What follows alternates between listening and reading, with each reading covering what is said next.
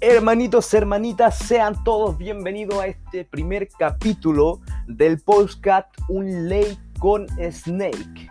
Primero que nada quiero darle las gracias profundas, absolutamente todos, por el apoyo continuo a la página For Elements.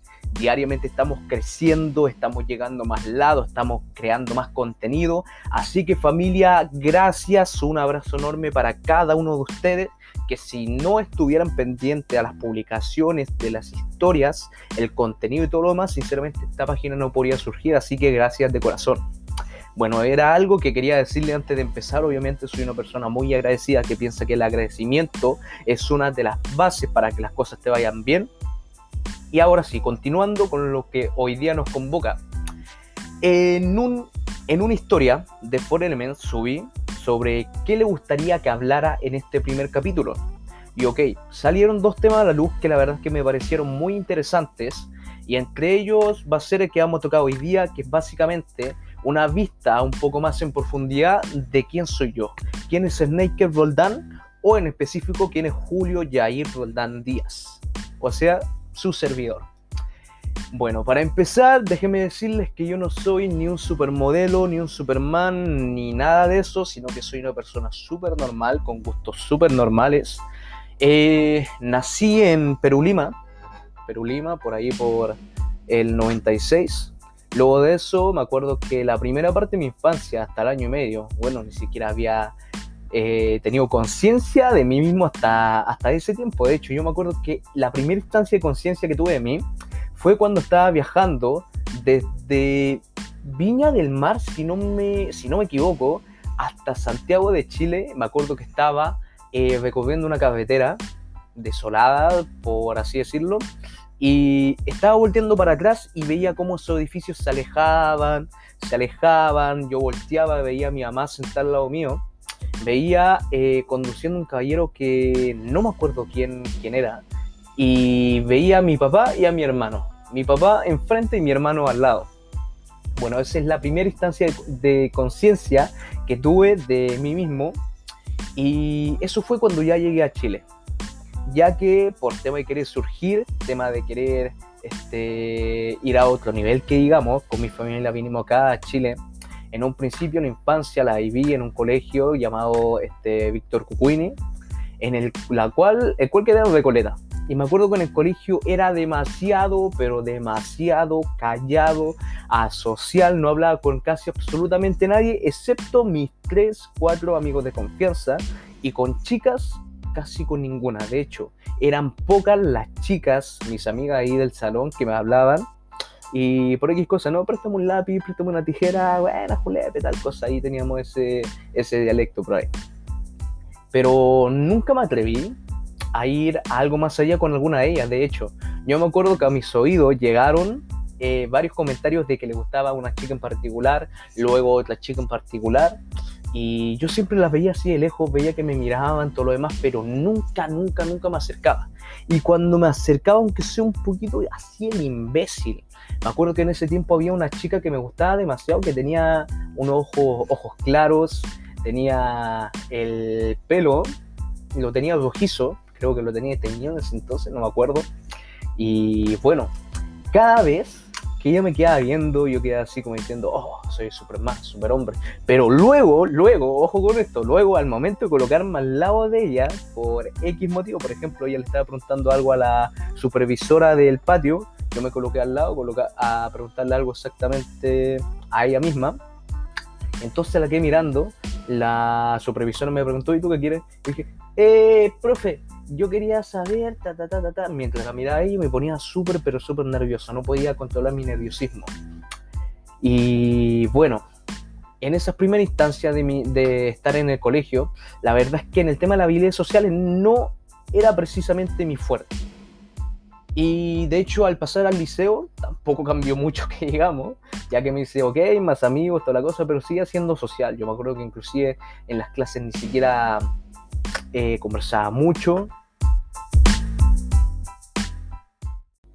Y básicamente las 24 horas del día me encerraba en mi burbuja, Me acuerdo que mi familia me guardaba caleta, mi mamá en particular. Obviamente para ellos esto era una cosa de bien, para que no se estropeara a su hijo, para que no la pasara mal, tal cosa, pero lejos de querer estar haciéndome un favor, me estaban haciendo un daño, pero inconscientemente, por el hecho de que ellos los criaron así. Y es por eso que yo creo que un paso fundamental en este tema de las habilidades sociales, al tener una buena relación con la persona que te crió, es hablar con él con ella en específico o con los dos y decirle que entiendo que tú esto lo hiciste para protegerme. Entiendo que tú esto lo hiciste porque me quieres. Aunque quiero que entiendas que inconscientemente me hacías un daño, pero por eso te perdono. Aunque sé que no lo hiciste de mala, de mala manera, sino que lo hiciste porque era tu forma de protegerme, de hacerme una persona de bien, y ya que no lo sabía. Esta conversación yo la tuve con mi mamá antes de empezar en el tema de habilidades sociales y eso direccionado porque el que me recomendó hacer esto fue Lucas Facundo, lo cual me sirvió demasiado a soltar ciertos traumas de la niñez que tenía.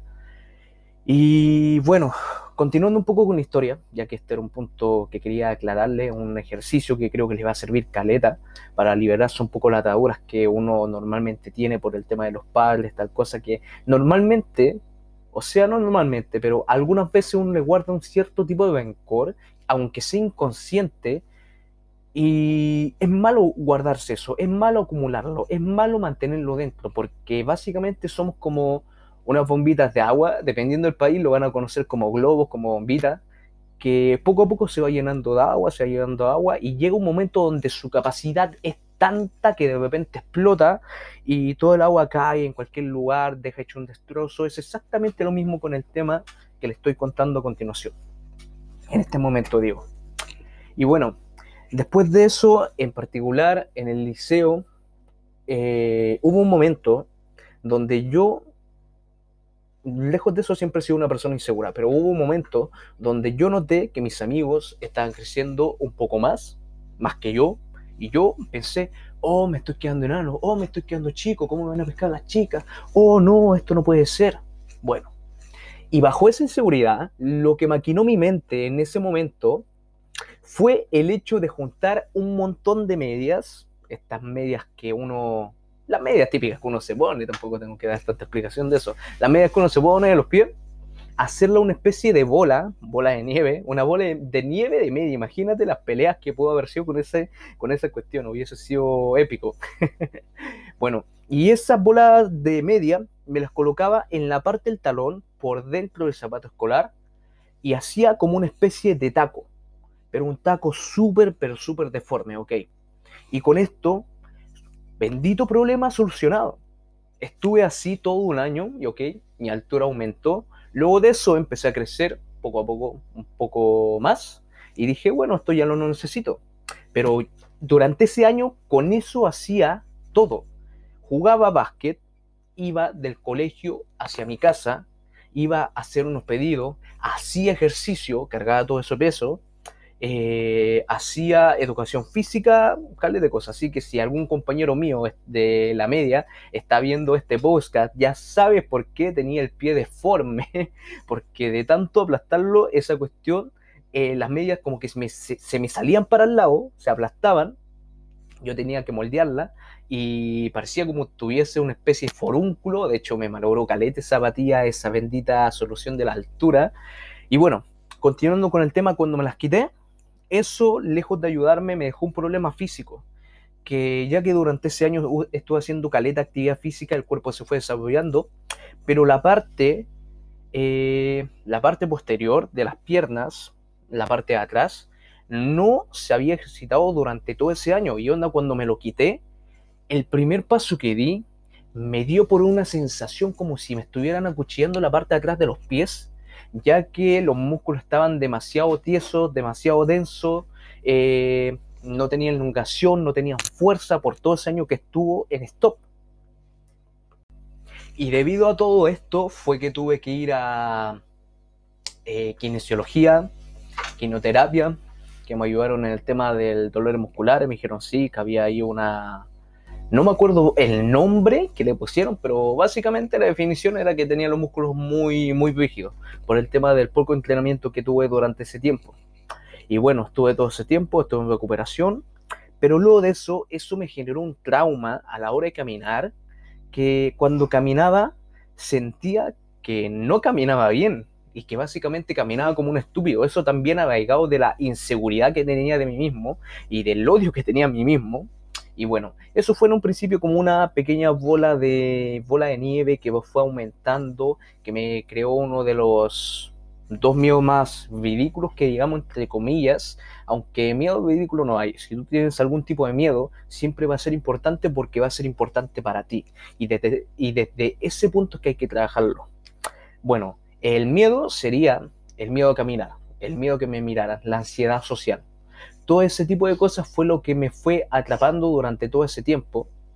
Y de hecho, quien me conoció en esa época vio que me cuidé demasiado. Tenía el pelo largo, tenía el pelo graso, dejé la media, eh, la enseñanza media acá en Chile, como se dice, por el hecho de que no me gustaba que me vieran mis compañeros caminando, prefería encerrarme en mi pieza, prefería encerrarme en mi habitación, no me gustaba ir a clase, iba a clases tarde para no entrar cuando todos se amontonaban, todos entraban, porque decía, uy, voy a ir demasiada gente, me van a ir caminando, van a ver que camino como estúpido. Y todo ese tipo de miedos que la verdad es que son una, una tontería una tontería, la verdad, pero en ese tiempo para mí era algo muy importante y por eso entiendo a muchos chicos que de repente tienen miedo al momento de cruzarse con una chica, al momento de estar hablando con familiares, un miedo que quizás otros le dicen, bueno, es una cuestión muy estúpida, tú simplemente tienes que pararte así, así, así, así, pero ¿sabes cuál es la diferencia? Que para otras personas puede ser una estupidez, pero para ti entiendo que es algo muy importante y bajo esa circunstancia es que uno tiene que empezar a trabajar. Así que chicos, no hay miedos estúpidos, no hay miedos que sean eh, de poca importancia, no. Si para ti es importante, entonces tiene que ser importante para la persona que te va a querer ayudar en ese ámbito. Bueno, continuando con el tema.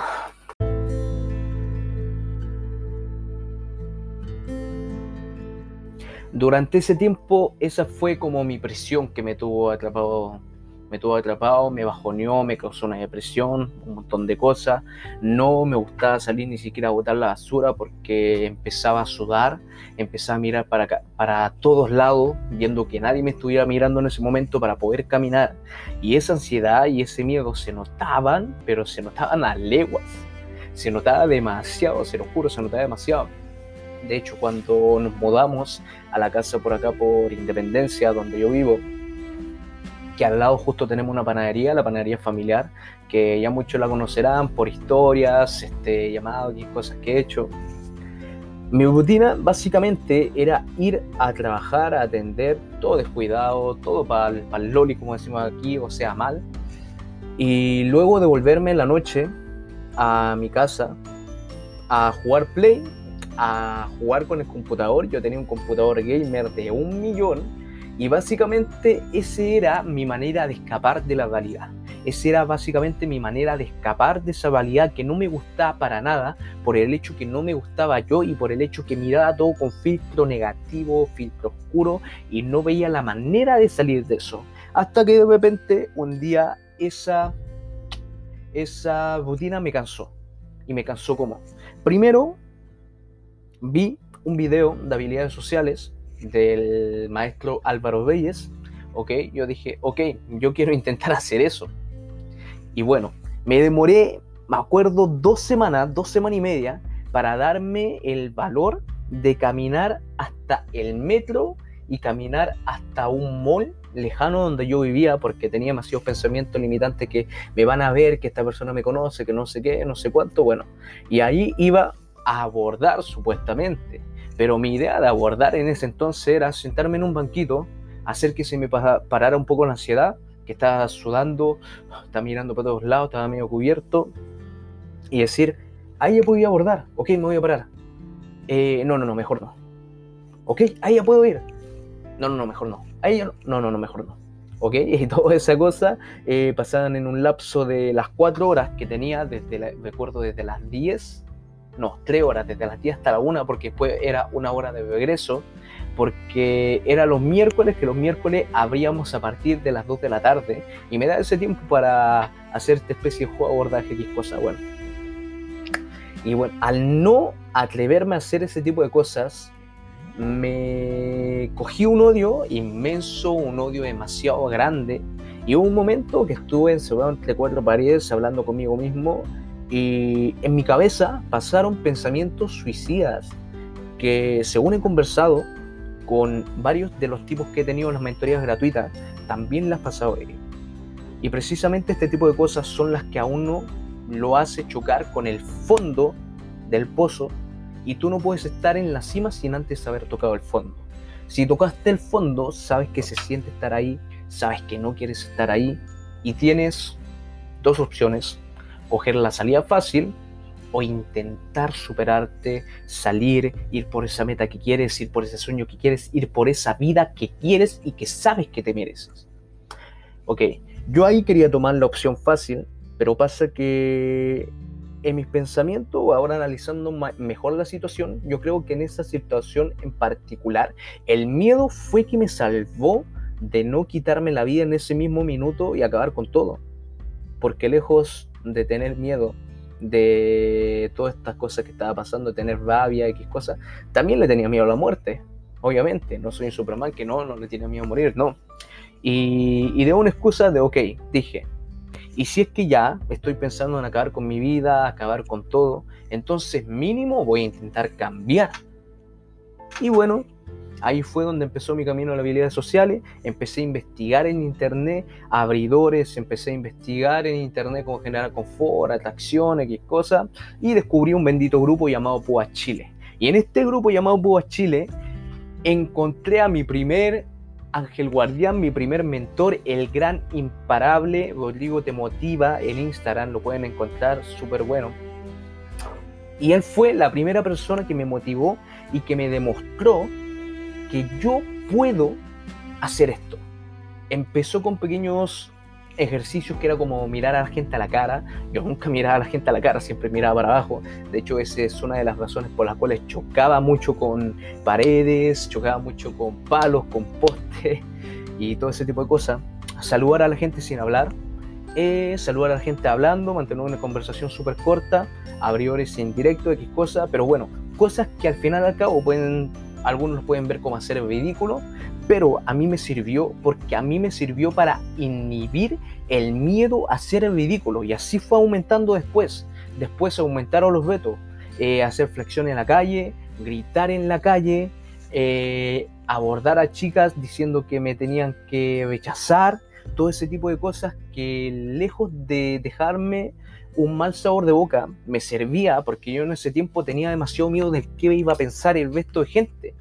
Pero al darme cuenta que ahí en ese momento, en ese círculo social que estaba en esa situación, imagínense, eh, básicamente la gente prestaba atención por cuánto?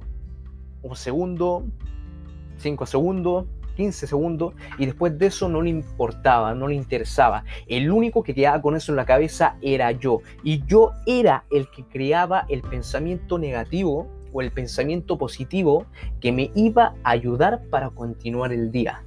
Y eso ténganlo muy claro. Ustedes son, bajo la situación cualquiera que vivan, quien ve si lo ve de una manera positiva o negativa. Negativa achacarse, uno mismo atacarse, uno mismo bajarse, o positiva, ver lo positivo de ese asunto y mejorarlo o sacarle una enseñanza que te pueda servir para más adelante. Y yo lo veía de la segunda forma, eso también me ayudó demasiado a mejorar. Luego pasé por las a las manos de Lucas Facundo, que me ayudó demasiado en el tema de autoestima, algo fundamental en esto de las habilidades sociales, de venderte tú, de los negocios, porque tienes que tener seguridad, tienes que tener una seguridad a cero, una confianza en ti, pero para eso tienes que conocer tanto como tu luz como tu sombra, ya que todos tenemos virtudes, tenemos cosas buenas, tenemos habilidades, pero también tenemos defectos, tenemos cosas malas, tenemos cosas que nos perjudican a la larga, todos, no todo es blanco, Es blanco, negro, es rosa, es azul, es verde, es una gama de colores hermosos que al combinarse se genera un arco iris y ese arco iris es tu verdadero ser, tu verdadero poder.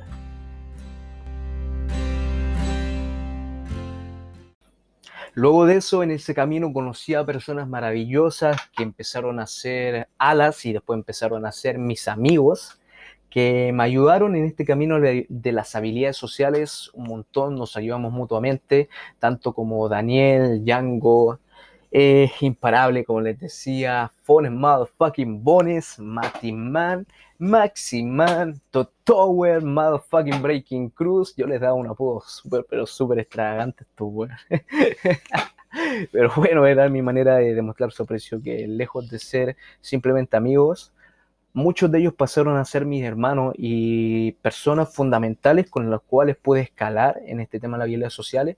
Y cuando había algún momento que me equivocaba en algo, ellos no tenían pelos en la lengua al decírmelo, sino que me lo decían directamente y eso servía para que yo me diera cuenta. Obviamente eso depende de la mentalidad de cada uno. Si lo ves como un ataque, no te va a servir para nada, te vas a cebar en tu realidad y al final vas a joderte. Pero en cambio, si lo ves como algo positivo, como una persona que de verdad que te quiera ayudar, entonces obviamente lo vas a ver como tal, lo vas a tomar como enseñanza y lo vas a saber mejorar. En eso me ayudaron demasiado estos amigos. Eh, después de ese tramo, empecé a tomar cursos un curso con Six, acá también súper conocido de Santiago, que me ayudó una manera armoniosa de ver este juego, la seducción, eh, bajo la sinceridad, bajo lo, bajo lo que es cada uno y demostrar que cada uno tiene distintos tipos de virtudes y en determinadas ocasiones podemos ser distintos tipos de personas, pero sin perder nuestra esencia propia. Así que por eso estoy muy agradecido con él.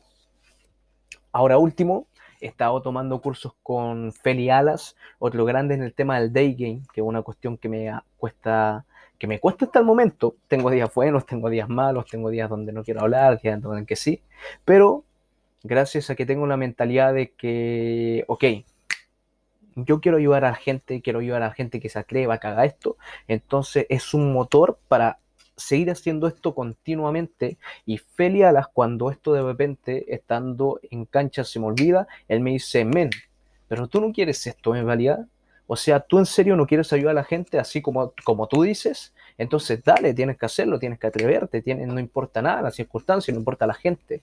Cuando me desvío un poco del camino, él me ayuda 100% recomendado, un gran coach, una gran persona. Bueno, y ¿qué les puedo decir de resumen de todo esto que les estaba contando? Fue un camino de demasiado sufrimiento. Yo me acuerdo que en un principio cuando empecé a salir, tanto como de noche de día. El primer mes, el primer mes con decírselo de esta forma, salía de día, salía de noche, pero no recibía ningún número, no recibía ningún halago, no recibía ningún gracias por venir, no recibía absolutamente nada, absolutamente nada. Ese mes fue de sufrimiento duro, puro y duro, ya que salía de día, hacía 20, 30 interacción, acercamiento, pero acercamiento así, con demasiado miedo, eh, con demasiada inseguridad, no resultaba absolutamente nada. Llegaba a mi casa, llegaba a llorar, a llorar, sí, a llorar, a deshogarme de esa pena, esa rabia, esa frustración que tenía. Y en la noche salía a discoteca y pasaba exactamente lo mismo. Yo me acuerdo que el primer día que visité una discoteca, en la baba donde entregan los tragos, yo me coloqué y me quedé ahí toda la noche mirando para abajo, no me moví para nada. Y recuerdo que está esperando un amigo que era William y otro hermano, otro gran hermano mío. Y como que ambos estábamos empezando recién en este tema de las habilidades sociales, eh, él, ok, vacilaba un poco, miraba para allá, miraba para acá, pero yo no. Me quedé ahí centrado y me perdía toda, toda, toda la noche. Bueno, y lo que estoy seguro me mantuvo ahí firme fue el hecho de que sabía que iba a costar, pero a pesar de eso, yo sabía que eso me iba a ayudar. Yo sabía que iba direccionado hacia la persona, hacia el ser, hacia las habilidades que quería tener. Y por eso mismo empecé a crear hábitos, una cosa muy importante, hábitos como meditar, como la lectura, no me gustaba leer, como el practicar las creencias en un espejo, como anotarlas, como planificar mi día, como las interacciones que empecé a hacer luego del curso con Six, este, anotarla, ver los puntos buenos que tenía, los puntos negativos, mejorar los positivos, o sea, potenciar los positivos y los negativos, ver la manera de mejorarlo. Exactamente así. Luego de eso, el momento salir de noche, eh, hubo un momento donde me empezó a ir súper bien, pero el problema de ese caso en particular era que me empecé a crear una máscara social. Tipo, ok, ligaba con la chica que me gustaba, pero para poder ligar con ella era condescendiente con algunos gustos que tenía o algunas actitudes que ella tenía que básicamente me desagradaba porque no iba a la par de mi crianza, de mis creencias. Por ejemplo, si es que la tipa era racista, yo me colocaba en un estado casi igual. Sí, que los negros, sí, que los chinos, sí, estos tipos.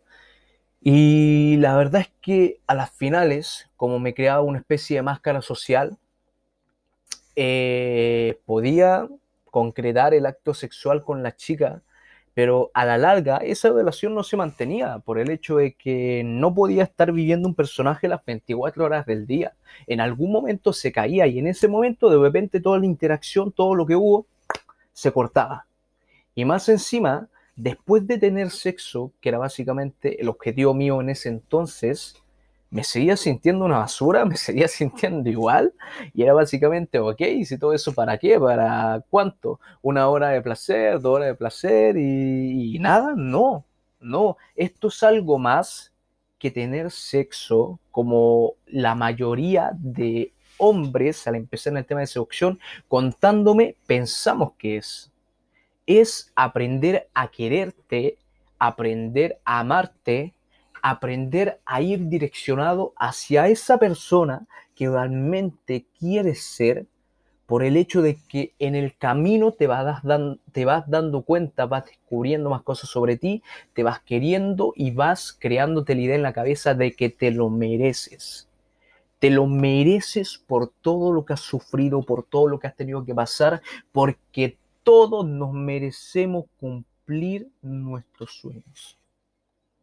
Cuando nacemos somos una hoja en blanco y en un principio quien escribe esa hoja en blanco son las personas que están alrededor de nosotros. Pero luego cuando empezamos a crecer y ya tomamos conciencia de nosotros mismos, ahí somos nosotros quienes cogemos el bolígrafo, el lápiz, el plumón y empezamos a escribir nuestra propia historia.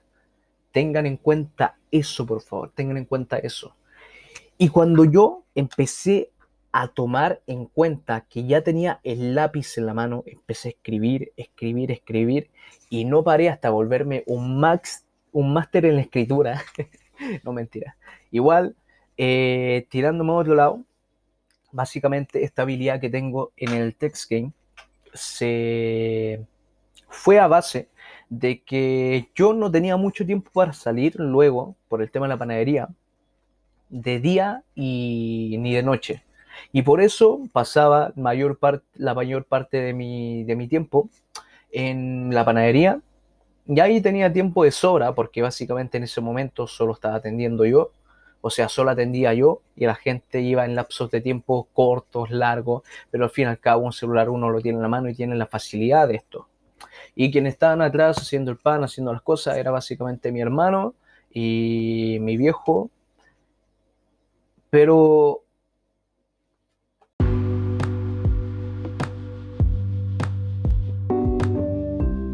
disculpen eso, me vino a la cabeza un, recuerdo medio tristón, pero bueno, para no hacerla tan larga, básicamente esa fue la razón por la cual me volví tan bueno en el texto, porque ahí me empeñé en mejorar en eso. Empecé a hacer juego por Instagram, empecé a meterme en Tinder, las aplicaciones de cita, empecé a ver qué servía, qué no servía, empecé a tratar con prueba y error. De hecho, de las yo siempre lo digo esto, de las interacciones que ven en pantalla que me va súper bien, que sé direccionar y que muchos me han dicho que hago que las cosas se vean súper fáciles. Para llegar a eso, antes de esas mil interacciones que va bien, hay otras 5.000, 6.000, 7.000, 8.000, 9.000 que son la base de este edificio que he creado del el texto. O sea, si no estuviera esa base, no existiría lo que está por encima, que son las mejores interacciones. Date el permiso de cagarla, date el permiso de fracasar, date el permiso de intentarlo, lo necesario siempre dándote un feedback de lo que hiciste bien y lo que hiciste mal, porque básicamente esa es una de las cosas por las cuales uno nunca mejora, porque no es autocrítico con lo que ha hecho y por eso no sabe cómo mejorar antes de ver qué mejorar, tienes que saber en qué fallaste, tienes que saber qué área, qué cosa tienes que mejorar. Por eso yo en el texto me fijaba en qué momento decayó la interacción, me fijaba cómo puedo potenciar la interacción, me fijaba qué fotos eran las que más llamaban la atención, me fijaba qué eh, parte de mi inscripción eran las cuales eh, contestaban ellas mayormente. En Instagram igual, les juro que si le enseño mis conversaciones de Instagram anteriores, sin mentirles, tengo más de mil conversaciones de Instagram, que algunos eran simplemente copy-pega, copy-pega, después empecé a contestar historias, después pensé viendo cosas, eh, viendo otro tipo de cosas, pero lejos de eso también tenía que ver mucho el perfil, ya que el perfil que tú tienes tanto como de Tinder, de Instagram, las redes sociales, la aplicación te cita, es básicamente la ventana que esa persona que está al otro lado tiene para poder ver tu vida, para poder percibir un poco de tu esencia. Porque cuando estamos cara a cara, obviamente sentimos la esencia, sentimos el tono de voz, sentimos la seguridad, sentimos la, el lenguaje corporal, sentimos la energía que nos transmite esta persona. Pero cuando estás enfrente de un notebook, enfrente de un celular, enfrente de una tablet, eso no se ve. Eso solo se ve en las fotos, en tu manera de desenvolverte con las palabras que juegas en tu descripción, en la descripción de las fotos que subes, en los comentarios, en los mensajes, todo ese tipo de cosas que un juego ya de su comunicación. Bueno, para no hacerla tan larga esto ya para finalizar, quiero dejarles ese mensaje que empiecen a cagarla, pero cagarla con gusto. Y empiecen a no solo cagarla, sino que darse un feedback de cada una de las interacciones y adivinar en qué momento fracasaron o en qué momento lo hicieron bien y saber el por qué sucedió esto, para luego tenerlo en cuenta en futuras interacciones, ya que si no hacen esto definitivamente no van a mejorar.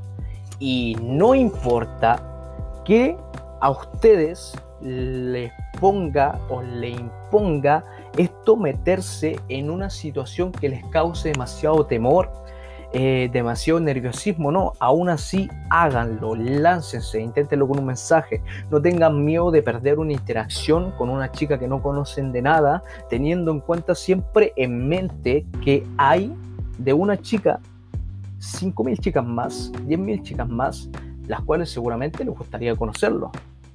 Y de todas formas también, viendo del otro lado, las mujeres exactamente lo mismo.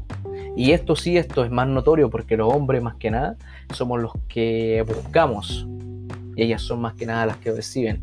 Y por eso eh, ella más que nada también, si es que el chico que les gusta, ok, no los pesca, hay otros más todavía, 10.000, 20.000, 30.000, 40.000 chicos que seguramente quieren conversar contigo. Así que chicos, bueno, espero no haber hecho largo este podcast. Espero haberle aportado un poquito, un granito de arena más eh, en su camino de las habilidades sociales, del autoconocimiento. Y espero que esto le haya sido de ayuda. A mí me ayudó Caleta soltarme un poquito, contarle un poco mi historia. Y bueno, chicos, nada. En inbox o igual voy a estar subiendo historia en For Element para ver sobre qué tema quiere que traten, que trate el siguiente capítulo y también para ver si quiere que le haga alguna entrevista a alguien, que hablemos algo en particular y así poder hacer esto un poco más familiar, de acuerdo a lo que ustedes quieran, amigos, ya que esto es por para ustedes. Así que chicos, chicas, gracias sinceras por escuchar este motherfucking postcard y nos vemos en una siguiente vez. Se despide Snaker Roldan. Un abrazo.